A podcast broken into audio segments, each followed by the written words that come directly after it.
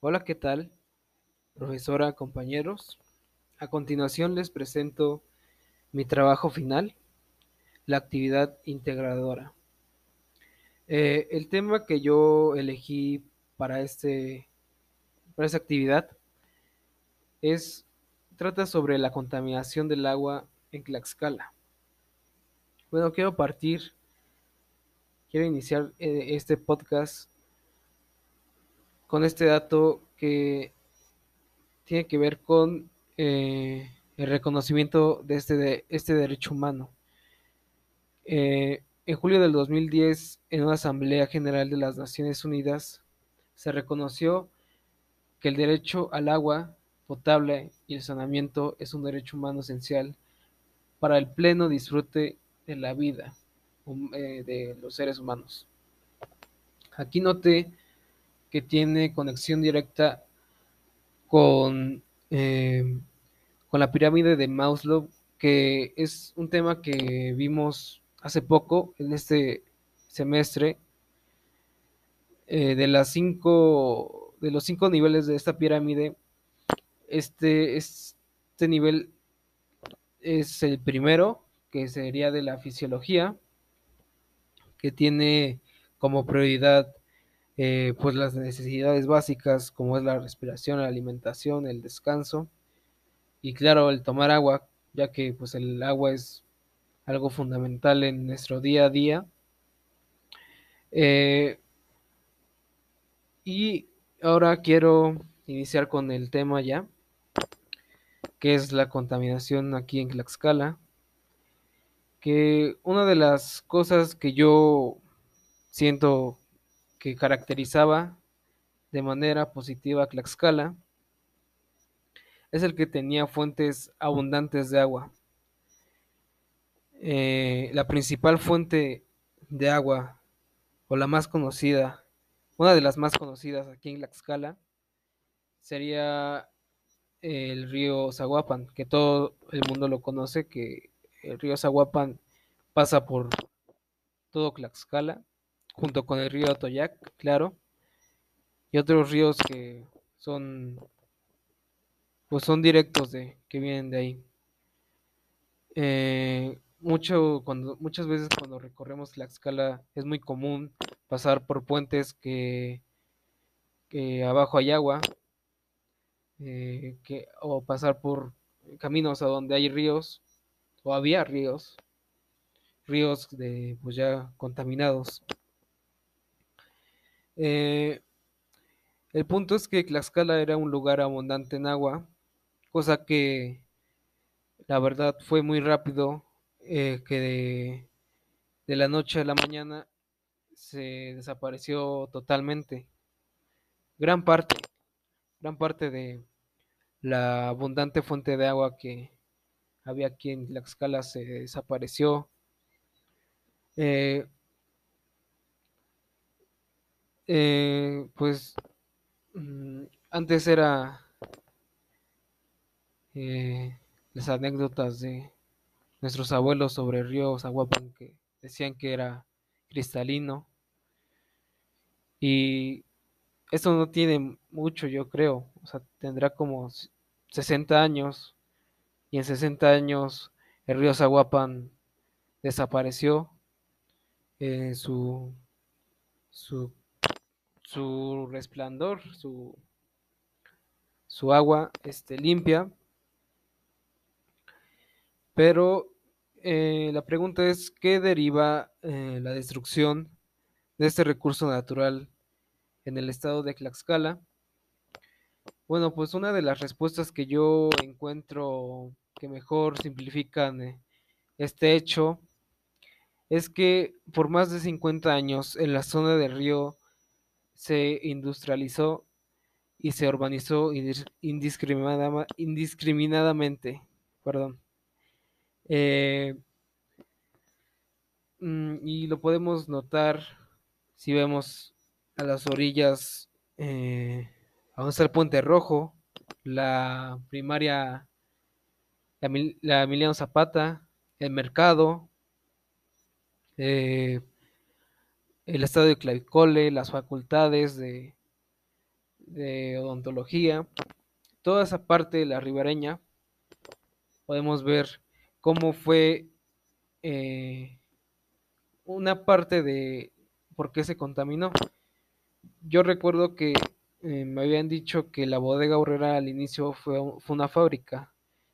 Eso también yo creo que derivó mucho del por qué hoy es como es el, el, río. Y sin ningún tipo de estudio, ningún ningún este pues viendo el interés primero de nosotros o de las personas eh, que se interesaron ahí por construir antes de cuidar el patrimonio, un patrimonio este único en la entidad, pues prefirieron los, los suyos, ¿no? Eh, los ríos, a partir de eso, de la, de la urbanización, de la industrialización, eh, los ríos dejaron de ser una, aptos para una vida ambiental plena y ocasionaron una crisis de salud que ha afectado a todas las comunidades, más a las comunidades cercanas al río, obviamente, ya que ahí pues están cerca, lo vuelen a diario, están conviviendo a diario con él. Eh, y pues la verdad nosotros sabemos o no sabemos cuántas cosas ha de haber ya ahí en ese río, cuántas cosas, cuántos micro, bueno, cuántos hasta virus ha de haber ahí, ¿no? Eh, más, eh, o sea que también de esta problemática deriva uno de los derechos más importantes también, que es el derecho a la salud. Y ya si nos podemos analizar con más detalle esta problemática sobre el agua, que ahorita estoy abordando específicamente en el río Zaguapan y también el río Toyac, es el derecho a la salud. Esto eh, es muy, esto deriva muy fuerte en otros derechos también, pero imagínense el derecho al agua y el derecho a una vida de, con salud. Eh, no se puede este, decir que realmente los tlaxcaltecas tengamos eso con plenitud, ya que muchos vivimos cerca de él, del río, de, ríos. Eh,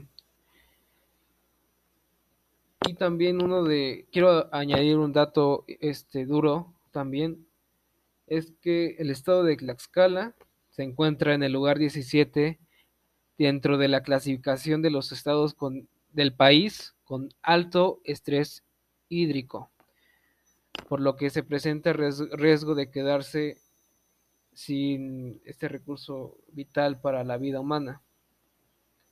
Eh, esto quiere decir que pues Tlaxcala es de los más uno de los más no tanto acercándose a medio de los más contaminados en, México.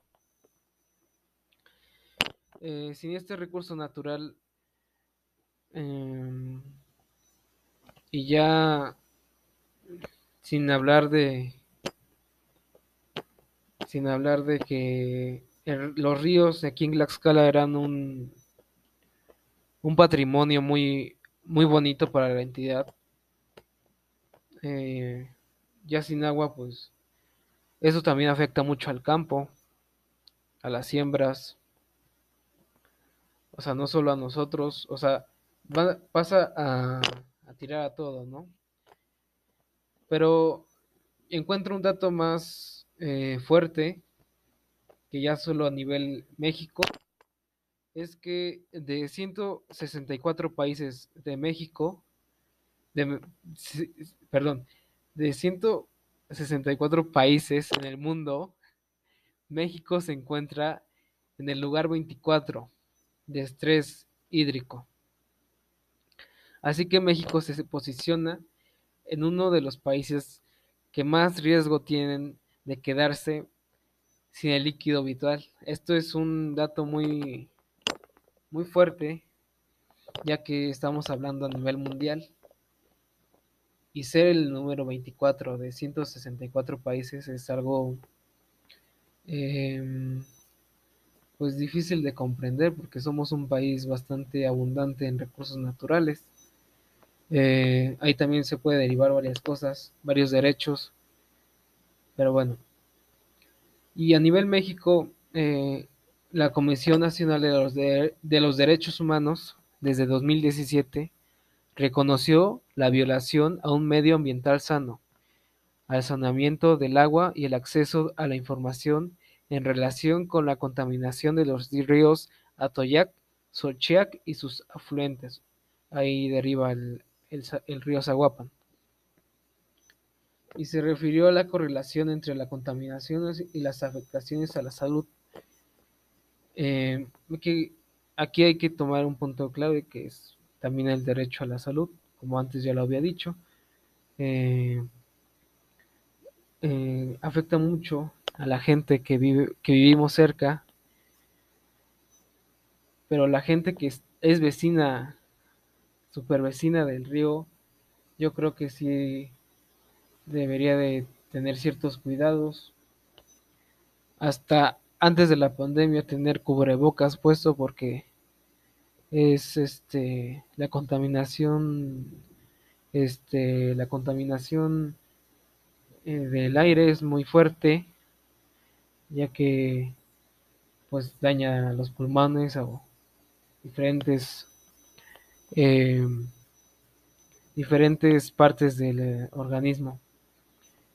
Eh, frente a esta situación, en lo que va de la administración estatal, o sea, la, anterior administración estatal, eh, se dice, se dijeron que se invirtió 49 millones de pesos en obras, en 123 acciones de rehabilitación de la infraestructura hidráulica de 52 municipios en beneficio de más de 47 mil personas.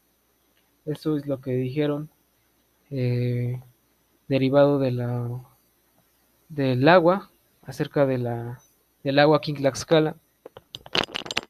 Y un tema que quiero tocar este, aquí es el tema de la laguna de Acuiclapilco, que eh, hace unos años sabemos que la laguna era bueno, a mí me contaron que la gente que vivió ahí, que pasó por ahí hace años, que era enorme la laguna, que era una laguna enorme. Eh, incluso este hay em, cuadras que son que ahorita no existirían si estuviera igual la laguna que antes. Este y por ahí del 2006-2007 eh, la laguna, eh, hubo una sequía en la laguna, que ahorita les voy a dar un dato que, o sea, estas fuentes confiables de gente que estuvo ahí luchando por la laguna. Eh, la laguna se secó plenamente por ahí del 2006-2007.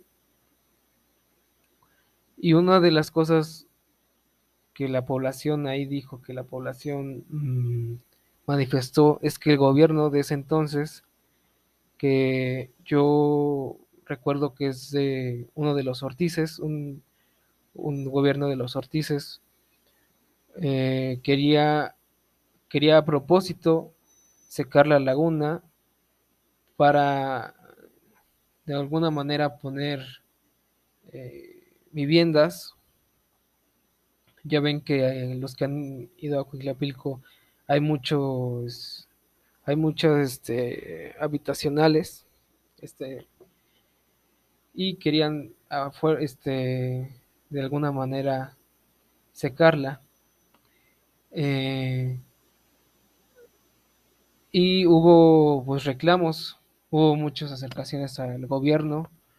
Una de las cosas que platican las gentes de ahí, de la zona, es que al gobierno, el gobierno federal dio este, 28 millones de pesos para, pues, de presupuesto al, al, al gobierno y eh, la gente preguntó que cuánto era destinado a la laguna de Acuitlapilco y lo que tengo entendido es que dijeron que eran 18 millones los que iban dirigidos.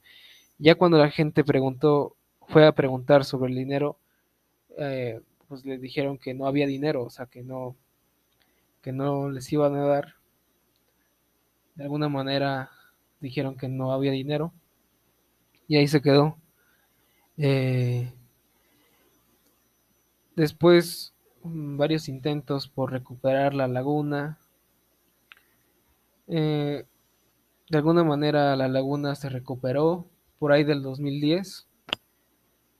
Eh, eh, hubo un, de hecho hubo en el Día este, Internacional Mundial del Agua, hubo una marcha en la Ciudad de México, donde hubo varias personas, este, varias organizaciones, varias personas para defender el agua de sus propios estados. Y la laguna de Cuilcapilco, la gente que representaba este proyecto de recuperación, em, participó en esa eh, marcha en, el, en la Ciudad de México y hubo un como eh, campesinos, gente de, de grupos de, de etnias participan en, en consejos como mm, bueno consejos a donde hablan sobre acerca de de este líquido vital y sus y los problemas que hay acerca sobre él de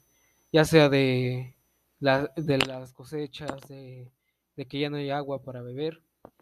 Ahí se expuso el tema de la laguna eh, haciéndole saber sobre estos este caso pero para hacerla para no hacerla ya más largo este el tema es que el gobierno no participó para nada en este proyecto y la laguna se recuperó por, por la fuerza de la naturaleza, básicamente, por, por algo extraordinario que pasó.